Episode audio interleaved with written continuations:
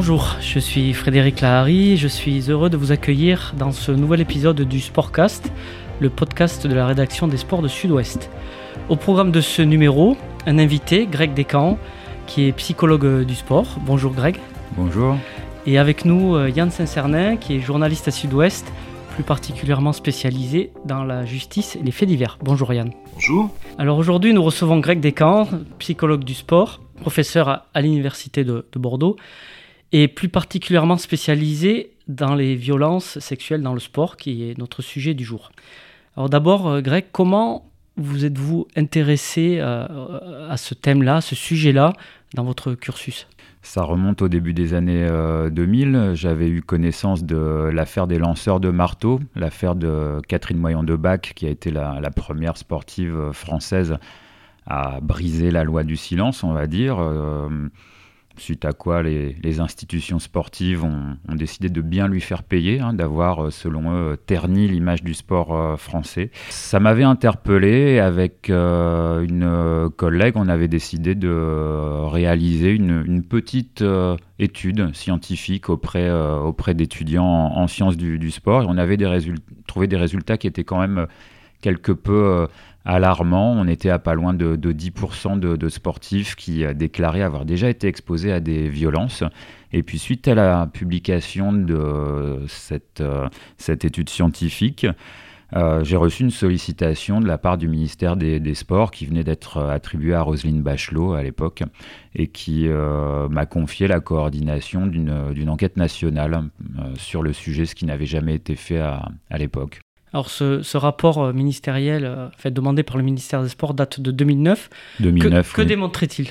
Alors on avait réussi à, avoir un, échantillon euh, de, sportifs, de un peu plus de, 1400 sportifs, de, on va dire d'horizons très diversifiés, que ce soit en termes de discipline, d'âge, de, localisation également. Avec la, la méthode d'investigation que nous avons employée, on est arrivé à un taux d'exposition qui était de, 17% de sportifs qui nous déclaraient euh, ou qui pensaient avoir déjà été exposés à une forme de violence euh, sexuelle parmi toutes celles qu'on avait pu leur, euh, présenter. Alors je, précise bien qu'il ne s'agit pas de dire que 17 des sportifs et sportives français et françaises ont, déjà subi des, viols.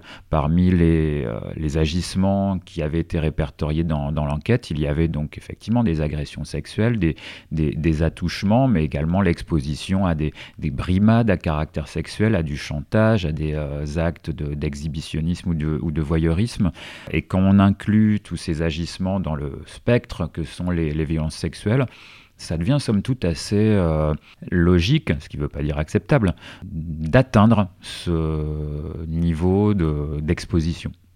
et je crois que le rapport démontrait notamment que, que les auteurs de ces violences-là étaient euh, aussi les, sportifs eux-mêmes. C'est pas forcément que l'entraîneur ou, Alors ça, c'était l'un des grands enseignements du, euh, de cette étude, c'est que dans plus de la moitié des cas, les, auteurs des, des, violences étaient d'autres sportifs, c'est-à-dire des du milieu sportif, mais qui n'ont pas de relation d'ascendance sur la victime.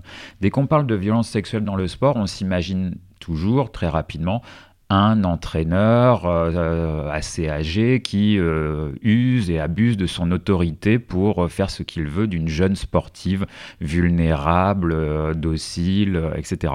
Alors oui, effectivement, ce cas de figure existe, ça fait partie des cas de figure qui ont été particulièrement médiatisés, et, puis, je comprends qu'on médiatise ces, ces cas parce qu'ils ils sont d'autant plus euh, révoltants, ils suscitent d'autant plus d'indignation. Quand on dit que des sportifs s'en prennent à, à d'autres, ça n'a pas le même retentissement. Euh, on peut imaginer que c'est des blagues un peu potaches. Ouais, mais ça, c'est du bizutage, ça a, toujours, euh, ça a toujours eu lieu. Alors, oui, bien souvent, c'est du bizutage, mais d'une, c'est pas parce que ça a toujours eu lieu qu'il faut que ça continue. Et puis, deux, dans le cadre de ce type de contexte de survenue de ces violences, il se passe des choses absolument abominables auxquelles on a été euh, confrontés et qui nous ont été, euh, comment dire, euh, confiées dans le cadre de, l'enquête, des choses absolument abominables et qui, et qui perdurent.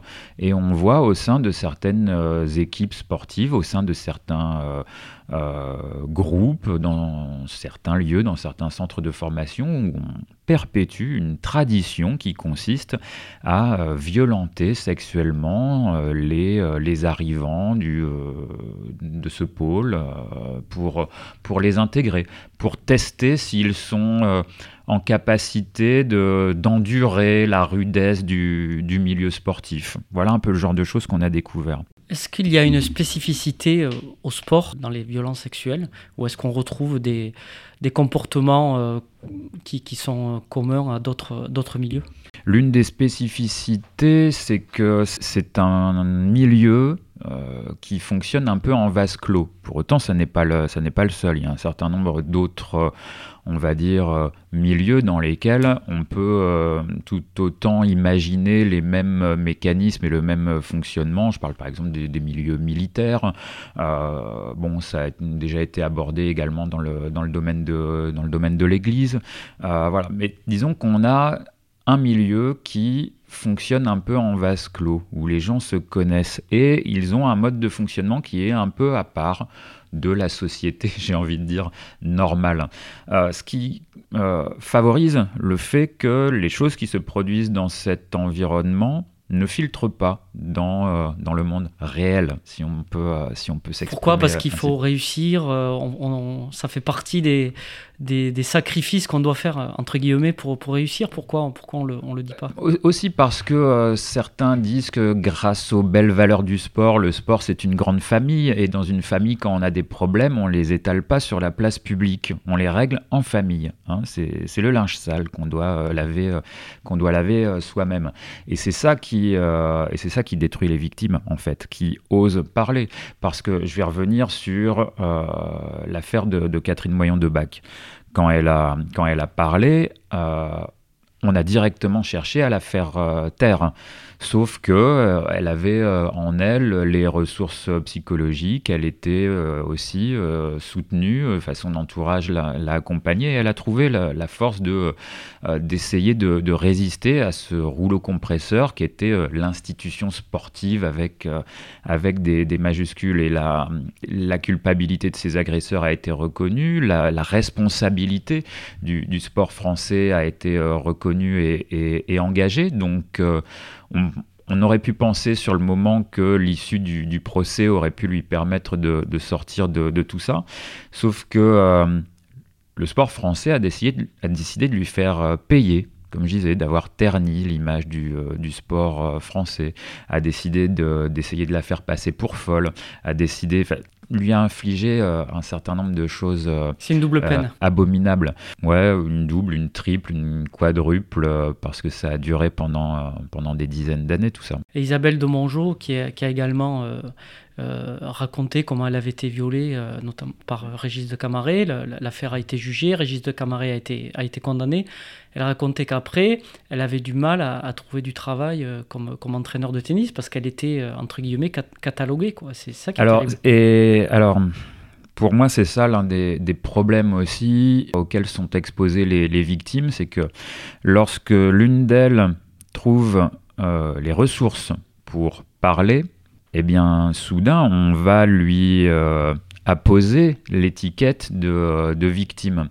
Donc certaines personnes vont, vous savez, un peu comme, euh, comme dans notre entourage, quand on a quelqu'un qui est malade, ah ben on se met à faire attention à lui ou à elle, on se comporte plus euh, avec cette personne de la, de la même façon. Donc quand certaines personnes se voient étiquetées victimes. Un certain nombre d'autres se mettent à, se comporter différemment, en disant bah, faut faire attention à elle.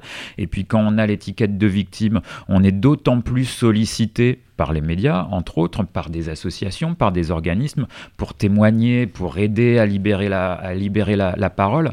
Et c'est, euh, franchement, moi je trouve c'est un peu une, une charge qu'on fait peser sur les épaules de ces victimes qui, une fois qu'elles ont parlé, qu'elles espèrent se libérer de, quelque chose, ben, elles se retrouvent avec d'autant plus de responsabilités, d'autant plus engagées et un peu dans l'obligation de, continuer leur, leur combat qu'elles espéraient voir se terminer en parlant. Après, c'est vrai que tous les contextes ne sont pas ne sont pas les, mêmes. Là, vous parliez de l'affaire euh, de Mongeau. Euh, le contexte était, euh, était totalement différent. On était près de dix ans après l'affaire des, lanceurs de, marteau. C'est l'affaire de Mongeau hein, qui a amené le, ministère des, des Sports à se, à se saisir de cette question. Ça a été plus simple de traiter ce, problème-là. Pourquoi? Parce que le centre de formation de Régis de Camaret était un centre de formation qui n'était pas affilié à, Jeunesse et Sport et donc au, ministère. Donc euh, le ministère et l'État, d'une certaine façon, c'était pas du tout un problème hein, de faire en sorte que la responsabilité de cet individu et de ce centre soit engagée et reconnue, parce que c'est de l'ordre du privé. Donc, euh, bon, je pense que ça a contribué, et puis tant mieux si ça a permis de faire en sorte que l'État avance un peu plus sur ce, sur ce sujet. Ça a été également euh, difficile pour, pour Isabelle de se voir endosser le, le rôle de, de, victime et de devoir être sollicitée. De quand il y a à nouveau eu une affaire dans le, dans le tennis en 2013 13. Euh, ou 14, à nouveau, elle a été sollicitée pour qu'on lui, pour qu'on lui demande ce, que, ce, qu'elle en pensait, etc. Bon. Et puis dans l'histoire des euh, témoignages, euh, ben, il y a récemment eu le, témoignage de, de Sarah Abitbol. Et pour moi, c'est trois témoignages qui interviennent avec à peu près une dizaine d'années d'écart à chaque fois. Pour moi, ça illustre bien les, trois époques par lesquelles on est euh, passé vis-à-vis de ce, sujet. Catherine Moyon de Bac, affaire des, euh, des lanceurs de, marteau. Une victime euh, parle, elle est accablée par l'institution sportive, on cherche à la faire taire et on l'exclut. Isabelle de Mongeau, affaire de Camaret, une victime parle, euh, L'État français se saisit du sujet parce qu'il euh, se rend compte qu'on ne peut plus euh, ne rien faire. Il met en place un certain nombre de, choses, mais à ce moment-là, le milieu sportif n'est pas encore disposé, j'ai l'impression, à réagir et à accompagner les, victimes. Parce que sur le moment, les clubs, les entraîneurs, les encadrants ont eu l'impression qu'on allait tout leur mettre sur le dos, que c'était leur faute à eux si euh, s'il y avait des problèmes parce qu'ils contrôlaient pas assez. Donc il y a eu beaucoup de réticence de la part des, clubs euh, et des fédérations à ce moment-là. Il y a eu des signatures de chartes hein, en mode oui oui on s'engage, euh, c'est facile de signer. On, a vu le nombre de fédérations qui ont signé qui ont rien fait derrière. C'était un peu ça l'ambiance sur le moment. Et puis et puis là. Sarah Abitbol, l'affaire de la fédération de patinage, dont on était très nombreux à entendre parler depuis, euh, depuis une quinzaine d'années, hein, pour, pour connaître des gens qui ont évolué dans ce milieu. Euh, voilà, les personnes comme moi ont pu euh, entendre suffisamment de, choses assez, assez sordides sans avoir d'éléments tangibles à mettre, sur la, à mettre sur la table parce que tout était suffisamment bien dissimulé. Mais... Donc là, avec Sarah Bitbol, eh ben, une troisième victime parle. Quand je dis une troisième, c'est pas c'est pas les seuls, hein, mais des témoignages qui ont eu un, retentissement euh, vraiment marquant. Une victime parle, et là, le monde sportif se soulève et, j'allais dire, est unanime. Je suis peut-être optimiste en disant ça.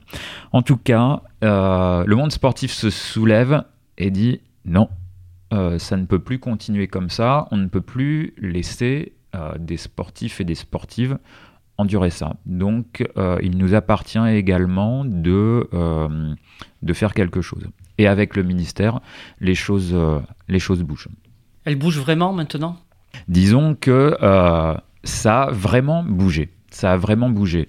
Euh, pour tout vous dire, je suis un peu dans, dans l'expectative et j'attends de, de, voir quels sont les, les, prochains contacts que je pourrais avoir euh, avec la, la, ministre. Les, échanges que j'ai pu avoir avec elle en, début d'année ont été vraiment très, très rassurants, très, très prometteurs. Alors j'ai envie de dire, on n'a pas affaire à n'importe qui, on a affaire à une ministre qui, euh, depuis son arrivée au ministère, n'a pas hésité à se mettre à dos un certain nombre de, fédérations sportives ou de, euh, ou de grands présidents. Enfin, d'ailleurs, ils ne sont pas plus grands, ils sont présidents, mais de fédérations qui sont un peu plus grandes que d'autres fédérations. Elle n'a pas hésité à se mettre à dos un certain nombre de, présidents de fédés et de, et de fédés pour des, thématiques de, euh, d'éthique, pour des thématiques de, euh, de discrimination, de, de racisme et plus récemment maintenant sur la, thématique des, euh, violences, euh, des violences sexuelles. Ses, comment dire, ses moyens d'action et sa marge de manœuvre est limitée, elle le dit euh, elle-même, mais en tout cas, elle ne se résigne pas pour autant à dire on ne peut rien faire véritablement, ce qui a été la posture de certains ministres, et elle est loin de la posture de certains autres ministres qui avait de toute façon décidé de ne rien faire. Justement, en, 2009, c'est 2009, hein, vous, vous rendez un rapport qui est quand même extrêmement impressionnant. Euh, vous donnez des chiffres dans lesquels on, constate que le, phénomène dans le milieu sportif est largement plus, plus fort que dans le reste de la population. Comment ce rapport a-t-il vécu pendant toutes ces années dans les ministères et auprès des différents ministres? Vous citiez par exemple dans votre rapport euh, le judo, il y a eu un ministre des Sports qui venait de, du judo. Comment, comment tout cela s'est-il passé? Alors, on citait le judo au même titre qu'une quarantaine d'autres euh, disciplines sportives, hein, je, précise. Sur le moment, pour revenir à ce moment-là où on a réalisé les, analyses des, données euh, recueillies dans le cadre de cette euh, enquête, bien évidemment, on avait connaissance de ce qu'étaient les disciplines des des sportifs qui avaient été intégrés dans l'échantillon. Donc on pouvait faire des comparaisons selon les disciplines, ce qui était de mon point de vue très, euh, risqué. Le ministère a insisté pour qu'on fasse ces comparaisons au risque de mettre en évidence des, différences.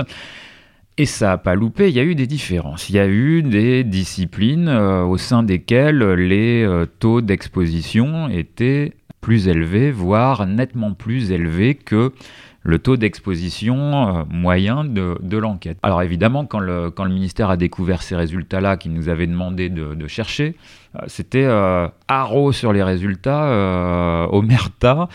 il ne faut surtout pas, il ne faut surtout pas en parler. Donc dans la conférence de presse, on n'en parle pas. Donc on a pris les devants et on est allé regarder c'est quoi les cinq disciplines dans lesquelles les scores étaient les plus élevés. Et ce qu'on a montré, c'est que ces cinq disciplines, euh, ne se ressemblaient en rien. Il y avait des sports individuels, des sports collectifs, des sports, on va dire, de, de combat ou euh, des sports de raquettes ou euh, avec des balles ou tout ce qu'on veut. Mais le message qu'on a fait passer, c'est oui, il se peut que dans certaines disciplines, on puisse trouver des taux d'exposition plus élevés. Ça n'est pas dû à la discipline. Il n'y a pas de discipline plus violente, plus nocive que, que d'autres.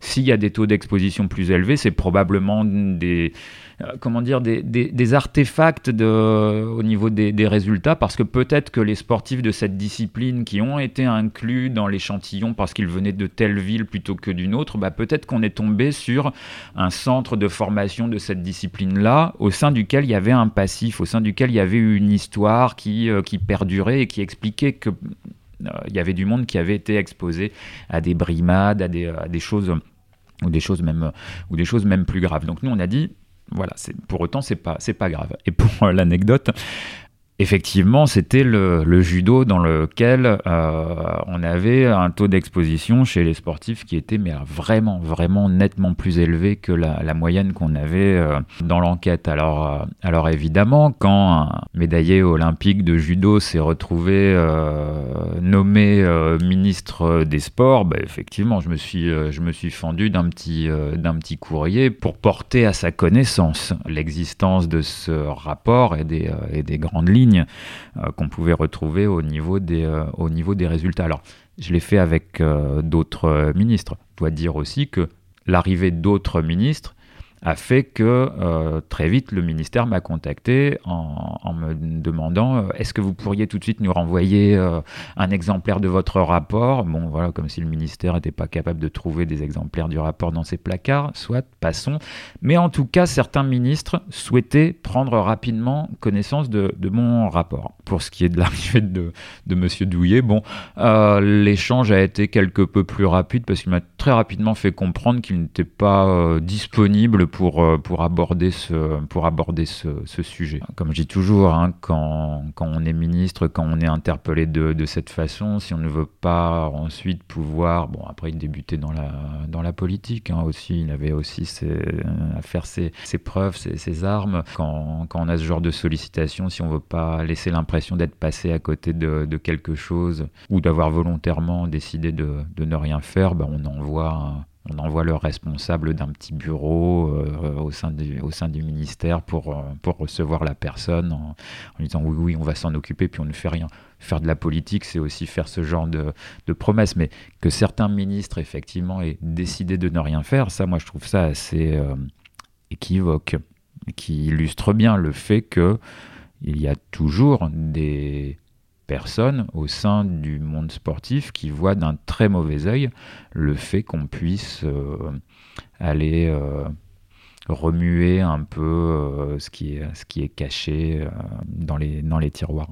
Aujourd'hui, on a l'impression que peut-être l'élan, à cause de la crise, à cause de la crise du Covid, peut-être aussi, l'élan est un petit peu retombé au niveau ministériel. Qu'est-ce qu'il faudrait faire? Là pour vous Quelle est la mesure phare que le ministère des Sports peut prendre dans les semaines, dans les mois qui... Le, contexte sanitaire a fait qu'effectivement, l'élan et la dynamique qui a émergé très rapidement après euh, l'affaire divulguée par, Sarah Abitbol, donc oui, c'est retombé un petit peu. Pour autant, en début d'année, le, ministère s'est saisi de la question et a organisé avec le CNOSF une une grande, euh, une grande journée qui a réuni un très très très grand nombre de, de fédérations. Hein. Ça, a été, euh, ça a été organisé au, au, CNOSF. Journée pendant laquelle on a pu euh, ben, assister au, euh, au, témoignage de, Sarah Abitbol euh, devant, euh, voilà, devant tout un, amphithéâtre de, représentants du, monde sportif. On a pu assister à une, allocution que moi je, considère comme historique de Catherine Moyon de Bac qui a repris la parole pour la première fois après, après tout, ce, tout ce temps historique parce que hum, j'ai trouvé qu'elle avait une façon de, de présenter les choses et, d'envoyer un message d'espoir et d'envoyer euh, un, un, dynamisme et d'envoyer de la motivation à toutes les personnes qui euh, présentes pour leur donner envie de, de se saisir de cette, euh, de cette cause. Franchement, c'était, euh, moi j'ai trouvé ça impressionnant les, les, allocutions auxquelles on a pu, auxquelles on a pu assister. Et vraiment, le, le milieu sportif a bien, a bien réagi. Il y avait beaucoup de. C'était pas juste des fédés, il y avait des, des directions régionales de, des sports également. Il y avait un certain nombre de, de médias qui ont contribué au fait de bien relayer l'événement. avec rendez-vous pris quelques mois plus, plus tard pour faire un, premier état des lieux de ce que les fédés ont pu commencer à mettre en place en, quelques semaines après cette, cette première réunion. Donc euh, donc forcément, cette deuxième réunion n'a pas pu, euh, n'a pas pu avoir euh, lieu. Comme je disais, j'attends de, voir un peu là au niveau du, du, ministère quelles vont pouvoir être les, les avancées, la façon dont le, le, dossier va à nouveau être saisi. Mais là, effectivement, il me paraît urgent maintenant de, de demander un engagement aux différentes fédérations pour qu'elles puissent maintenant véritablement indiquer et, euh, et rendre visibles les, les actions qu'elles sont maintenant prêtes à, prêtes à mener.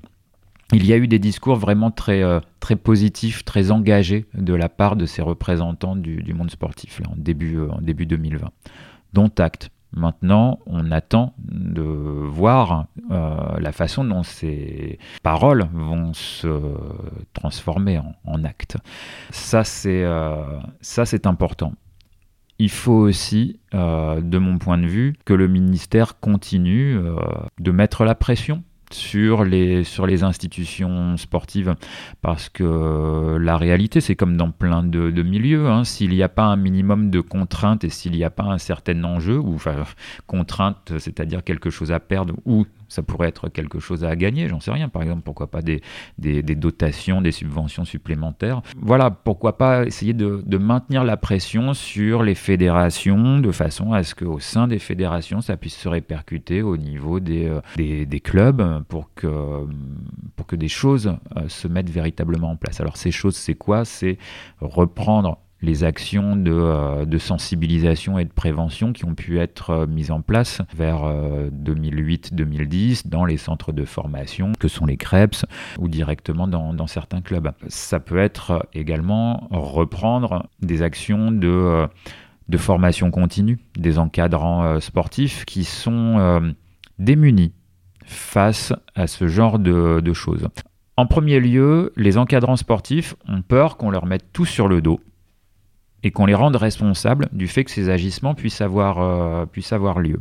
Euh, je comprends hein, les réticences qu'ils peuvent avoir, mais moi, franchement, à chaque fois, je dis toujours que ce soit au ministère ou dans un certain nombre d'autres, d'autres organisations, je dis toujours, il faut absolument que les entraîneurs soient partie prenante de ce dispositif de lutte et de prévention, parce que c'est eux qui sont en première ligne.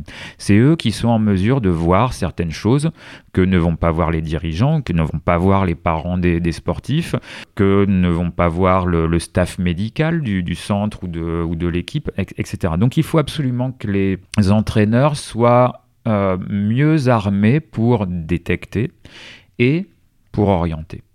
Donc ils sont démunis, il faut euh, leur faire comprendre qu'on a besoin d'eux, que c'est un rôle important qu'ils ont, euh, qu'ils ont à jouer.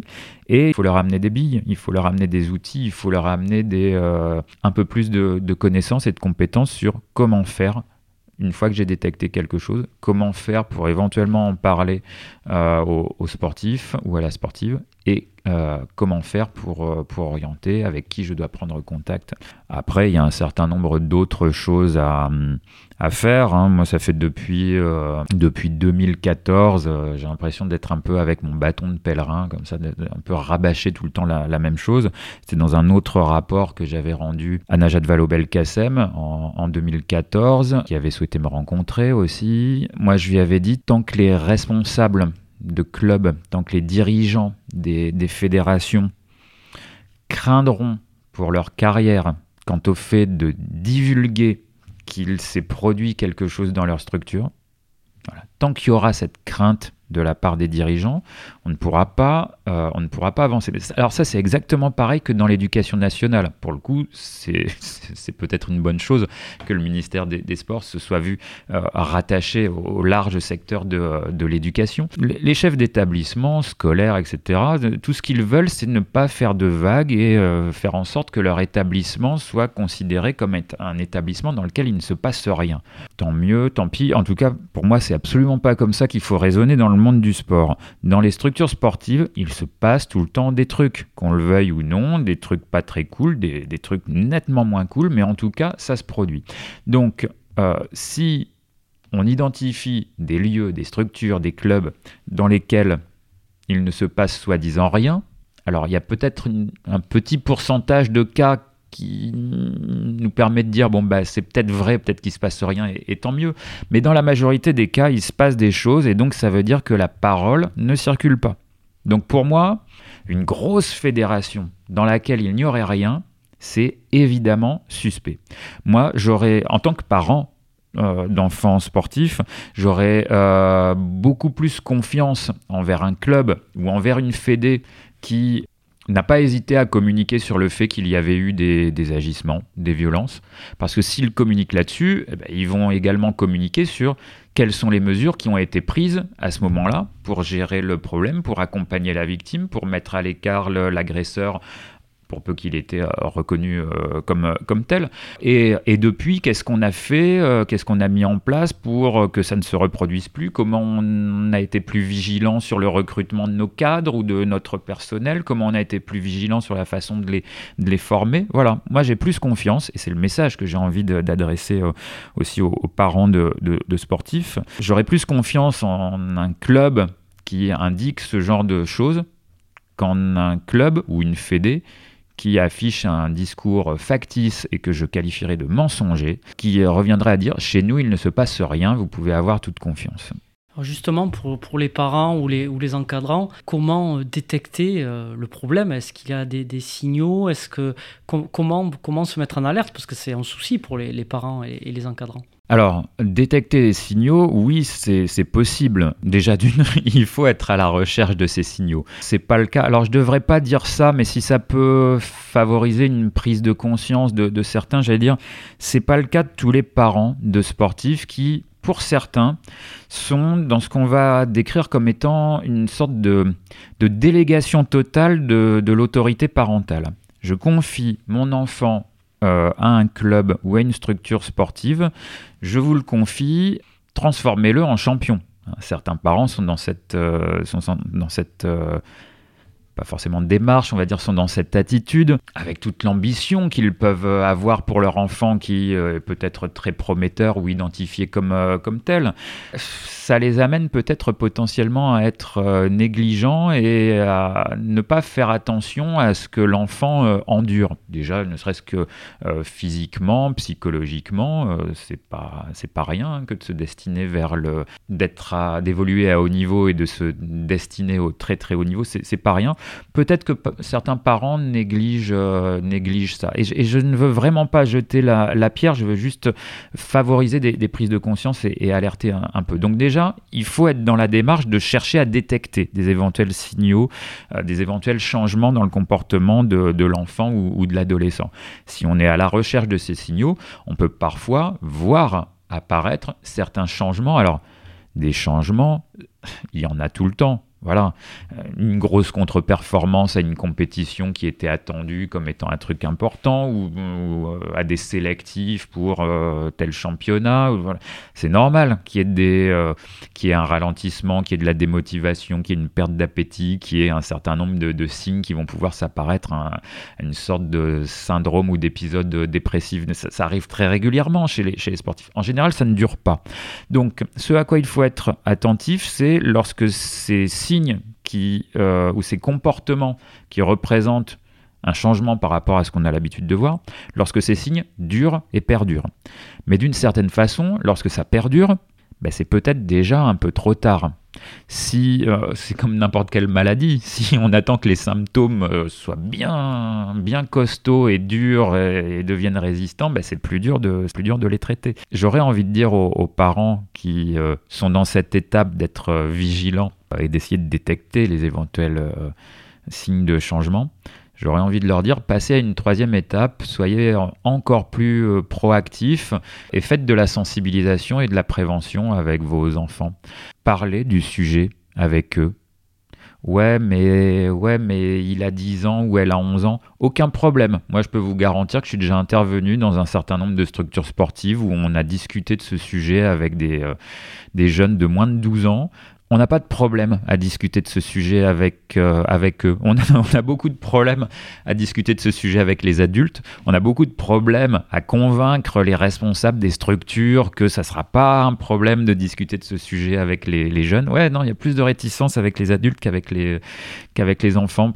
Ils ont leurs euh, ils leurs mots, ils ont leur, euh, leur, leur discours, ils acceptent d'en, parler. Puis si on leur en a jamais parlé, ben tant mieux, tant mieux. Donc, donc il faut leur euh, il faut leur en parler parce qu'en en leur disant quelques mots euh, simples, en leur posant quelques questions, euh, pas forcément toi, est-ce que tu as déjà eu, parce que ça l'enfant le dit pas, le dit pas toujours, parce que des fois quand il se passe des choses, les jeunes sont très très habiles pour dissimuler un certain nombre de choses, ce qui d'ailleurs ne favorise pas le fait qu'on puisse identifier des signes de changement. Hein. Quand on cherche à détecter des problèmes, des fois les jeunes dissimulent tout et là on peut, peut rien voir. Donc si on leur en parle, ça leur fait prendre connaissance d'un problème auquel ils n'avaient peut-être pas pensé. Ils seront donc plus vigilants. Ils pourront en parler avec euh, leurs amis. Ouais, mes parents, ma mère ou mon père, il m'a raconté ça. C'était bizarre. Toi, t'en as déjà parlé, tes parents ou ton... enfin, bon, euh, c'est très. Ils en parlent très très simplement. Et puis euh, peut-être que leur en parler, ça va leur permettre de mettre des mots sur des choses qu'ils ont déjà pu voir sur des choses qu'ils ont, dont ils ont déjà pu entendre, mais ils ne savaient pas trop quoi, quoi en penser. Donc plus on aide les enfants à se poser des questions vis-à-vis de, tout ça, plus on les rend vigilants. Et puis le jour où il se produit un truc euh, un peu bizarre, un truc qui commence à être un peu ambigu, parce que des fois ça commence comme ça, ça commence de façon insidieuse et, progressive, ils ont un repère, ils peuvent associer ça au fait que ça rentre peut-être dans le style de truc que mes parents m'avaient raconté, et éventuellement je vais pouvoir leur redire, si les parents reviennent de temps en temps poser des questions, non, tout va bien, t'as pas de copain ou de copine qui, euh, qui est un peu tout le temps euh, bousculé, un peu malmené. Bon. Ils pourront en parler aux parents, et puis au pire, s'ils ne veulent pas en parler aux parents, ce qui s'entend aussi,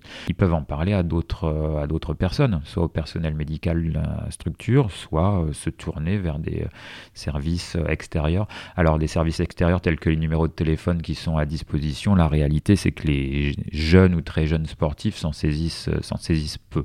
Chez les ados, grands ados et jeunes adultes, là ça marche, ça marche beaucoup mieux. Juste une dernière question. Est-ce que selon vous, la question des violences sexuelles dans le sport, elle peut être traitée de façon isolée? Est-ce que on peut aborder cette question sans parler du fonctionnement des fédérations, de la vie démocratique euh, au sein des institutions sportives? Voilà, est-ce qu'on peut euh, regarder uniquement cette, cette, question sous un seul angle? Disons que, alors de façon isolée, non.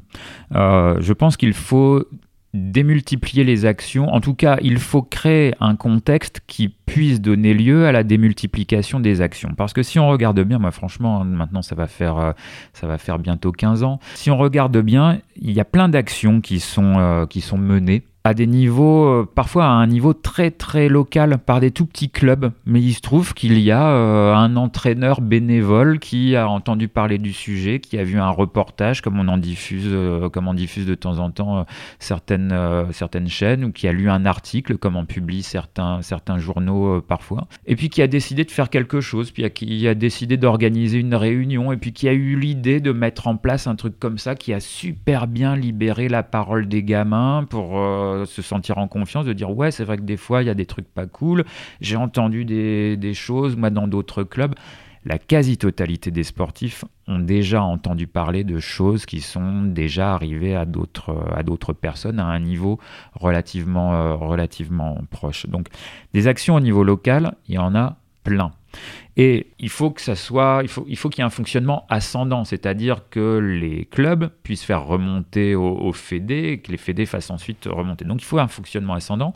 Il faut aussi un fonctionnement descendant, c'est-à-dire que euh, au niveau du ministère, il puisse y avoir des consignes, sans forcément que ce soit des, injonctions, mais des recommandations pour que les fédés ou les structures ou les centres de formation se, saisissent du sujet et proposent la mise en place d'actions. Donc il faut que ça aille dans les deux sens. Plus ça va, plus je me demande si c'est euh, au ministère de faire ce, ces recommandations descendantes ou est-ce que ça ne reviendrait pas plutôt au CNOSF comité olympique Est-ce que, est ça ne doit pas aussi venir du, CNOSF Alors, est-ce que ça doit être l'un Est-ce que ça doit être l'autre? À mon avis, si c'est les deux, c'est d'autant mieux. Bon, pendant très longtemps, il n'y avait aucun des deux qui faisait quoi que ce soit. Donc, si on en a ne serait-ce qu'un, c'est déjà, très bien. Et tout ça, ça permettrait de rendre plus visible toutes les actions. Et c'est pour ça aussi que, bah, également depuis 2014, euh, alors là aussi, ce, qu'avait pu euh, me laisser entendre euh, Najat Vallaud-Belkacem sur ce qu'allait être probablement des, actions à, suivre. Moi, je, milite également pour la, création d'un observatoire national. Création d'un observatoire national dont les missions ne seraient pas limitées au simple fait de, répertorier les victimes. Hein, ça serait beaucoup trop simpliste. Pour moi, les missions de cet observatoire, ça serait de, recenser et d'identifier toutes les actions qui sont menées dans le domaine que ce soit les actions euh, de sensibilisation ou de, prévention, et il y en a plein. Et à un niveau local, il y a plein, plein de gens que j'ai déjà rencontrés qui me sollicitent. Euh, j'interviens dans, toute la France pour, pour rencontrer ces personnes il y a plein de lieux dans lesquels il y a des encadrants sportifs qui sont très engagés, qui ont des idées qui sont vraiment super. Et il faut que ce soit répertorié, il faut que ce soit identifié, parce que le problème, c'est que Lorsque euh, le ministère décide d'être un peu plus proactif et de faire un peu plus de recommandations euh, pour savoir quelles consignes donner aux fédérations, bah, très souvent, c'est bon, allez, on réunit, tout le monde, on se met autour de la table et puis on réfléchit à ce qu'il faudrait faire. Bon, et là, on réinvente tout. Bon, faudrait faire un guide, faudrait faire une brochure. Ok, merci, ça fait des années qu'il y en a. Donc, si c'est pour passer trois mois à rééditer une brochure actualisée, euh, merci, mais non, il vaut peut-être mieux euh, faire autre chose. Il vaut peut-être mieux chercher à identifier qu'est-ce qui se fait déjà et qu'est-ce qui marche, qu'est-ce qui est efficace. Et ça, c'est l'un des gros problèmes les actions ne donnent pas lieu à la moindre évaluation de leur efficacité. Ça, c'est évidemment l'un des trucs sur lesquels il faut, il faut avancer. Euh, ça pourrait également être l'une des missions de, de cet observatoire, c'est-à-dire euh, sur la base des actions qui sont menées, eh pouvoir s'en inspirer pour pouvoir décider à une plus grande échelle de remettre en place ces actions en réalisant en parallèle des évaluations qui nous permettraient d'avoir une, appréciation de l'efficacité de ces interventions et de, ces actions. Ça, c'est vraiment très euh, très important parce que si on met en place quelque chose et qu'on cherche pas à savoir si c'est efficace, bah, vous pouvez être sûr que ça sera pas efficace. Donc cet observatoire, il pourrait vraiment avoir un, grand nombre de, de, missions et il pourrait être considéré comme étant un peu euh, indépendant à la fois du ministère et à la fois du CNOSF. Et je pense que ça permettrait peut-être aux structures sportives d'interagir avec cet observatoire de façon plus libre, sans craindre certains enjeux de carrière pour certaines personnes, etc. Et également que les victimes qui souhaitent euh, parler puissent euh, aussi se sentir plus, plus libres. Parce qu'évidemment, cet observatoire, pour moi, il devrait également avoir pour mission de, euh, de rendre d'autant plus visibles les actions qui sont menées, non pas dans le domaine de la prévention et de la sensibilisation ou de la formation, mais dans le domaine de l'accompagnement et de la prise en charge des victimes qui, qui parlent. Alors, heureusement, il commence à y avoir un certain nombre de, structures euh, qui se mettent en place et qui se spécialisent dans le, dans le domaine. Euh, je sais qu'au niveau euh, accompagnement, moi, je, recommande très souvent, alors après, il n'y a pas non plus des masses de, structures qui font ça. Il y en a certaines qui font beaucoup de, prévention. Je pense par exemple à, l'association à l'association Colosse au, pied d'argile qui fait un, super boulot de sensibilisation auprès des, auprès des jeunes. Pour moi, la sensibilisation des sportifs et l'accompagnement et la prise en charge des victimes ne peut pas être fait par la même association ou par la même structure. Pour moi, on ne peut pas mélanger les, les genres. Au niveau euh, accompagnement et prise en charge, il y a le, comité éthique et sport qui fait, euh, qui fait un super euh, boulot de, euh, bah, de, recueil de, la, de recueil de la parole, d'orientation des victimes auprès de, de, consultations spécialisées, pas uniquement médicales, mais ça peut, être une aide, ça peut être une aide juridique également, une aide sociale, administrative. Donc voilà, il y a des, des structures telles que le comité éthique et sport qui, qui émergent et qui deviennent des ressources importantes pour les, pour les victimes. C'est bon signe, il y a de plus en plus de choses. Il faut qu'on soit vigilant au fait que toutes ces bonnes volontés ne, s'épuisent pas et puis ne finissent pas par euh, redisparaître. Pour conclure, je, dois préciser que vous avez, vous avez participé au documentaire Violence sexuelle dans le sport, l'enquête, un documentaire de Pierre-Emmanuel Lugnot d'Aurignac, mhm. et que ce documentaire est toujours disponible sur Internet, sur euh, le site arte.tv. Pouvez nous en dire deux mots C'est un, un, documentaire qui est, qui est édifiant, euh, à la fois édifiant, pédagogique, euh, intéressant, dans lequel on apprend beaucoup, beaucoup de choses. Oui, moi le premier, hein, j'ai appris un certain nombre de, choses euh, en regardant ce, documentaire auquel j'ai eu vraiment le, plaisir et puis, l'honneur d'une certaine façon de, contribuer parce que Pierre-Emmanuel Luno d'Orignac est effectivement allé mettre en lumière un certain nombre de cas dans différents pays en allant solliciter l'avis d'experts dans, tous ces, pays. Et c'est vrai que j'ai découvert des, histoires dont j'avais entendu parler, on va dire, dont j'avais une connaissance de, surface sans forcément connaître tous les, tenants et les, aboutissants. Et ce que je trouve vraiment remarquable dans le documentaire, c'est qu'il met en lumière le rôle de certaines institutions alors pas uniquement dans la survenue, mais surtout dans la répétition de ces agissements et le fait que ça puisse se, reproduire. Quand on voit le, ce qui est présenté à propos de la Fédération euh, américaine de, natation et le lobbying, la façon dont ils ont pu faire pression pour essayer de, bloquer le, vote d'une loi qui aurait permis de, déverrouiller un peu le, le fonctionnement sportif et que cette fédération est allée s'associer à, d'autres milieux tels que l'Église pour faire pression. Et là, on, voit qu'il y a des avec des enjeux financiers, des comptes offshore à l'étranger, mais des trucs qu'on n'imagine tellement pas dans le milieu du sport. Alors, on sait qu'il y a énormément d'enjeux financiers, mais on n'imagine pas que les enjeux financiers et passablement occultes du milieu sportif puissent être reliés à des problématiques telles que les euh, violences sexuelles dans, le sport. Donc vraiment, ce, reportage-là, qui est, est disponible hein, sur le site de, Arte, il est édifiant de ce point de vue-là. Il met en lumière également euh, ben, les mécanismes qui sont à l'œuvre chez les, victimes et notamment qui permettent d'expliquer, de mieux comprendre pourquoi des fois certaines victimes ont besoin de, de 20 ans ou 30 ans pour, euh, pour parler. Et il y a un autre documentaire également qui avait été réalisé par euh, Aurélien Delfos et Jérôme Casadieu pour la chaîne euh, L'équipe, qui s'appelait à l'époque la chaîne L'équipe 21, qui est sortie euh, en, décembre 2013, qui avait été, je trouve, qui avait eu un retentissement assez, assez marquant également, qui présente bien également euh, un certain nombre de, de cas de, de, violence. Et dans ces deux documentaires, on, ben on voit effectivement que les, euh, les violences sexuelles dans le sport, c'est pas juste l'affaire d'une d'une jeune sportive euh, vulnérable. Il y a des, euh, il y a des garçons, il y a des, hommes qui subissent un certain nombre de, choses. Il y, a des, euh, il y a des agissements qui se produisent dans des contextes totalement isolés, juste entre l'agresseur et la victime. Et puis il y a des agissements qui se produisent dans des contextes de, de groupe, avec le, contrairement à ce qu'on peut penser, le, le groupe ne, être en groupe ne protège pas, hein, ça ne protège pas vis-à-vis du, fait d'être exposé à des, violences. Donc euh, on se rend compte à quel point euh, tous les cas de figure peuvent exister dans ce domaine et, et en tout cas que la représentation qu'on se fait du phénomène que sont les violences sexuelles dans le sport, eh bien cette représentation, elle est loin de correspondre à la réalité parce que cette réalité correspond à une diversité vraiment très très grande de, de, contextes et de situations et c'était ça vraiment l'une des grandes conclusions de, euh, de notre rapport en, en 2019. Ok, merci euh, Greg Descamps, merci Yann Cerner.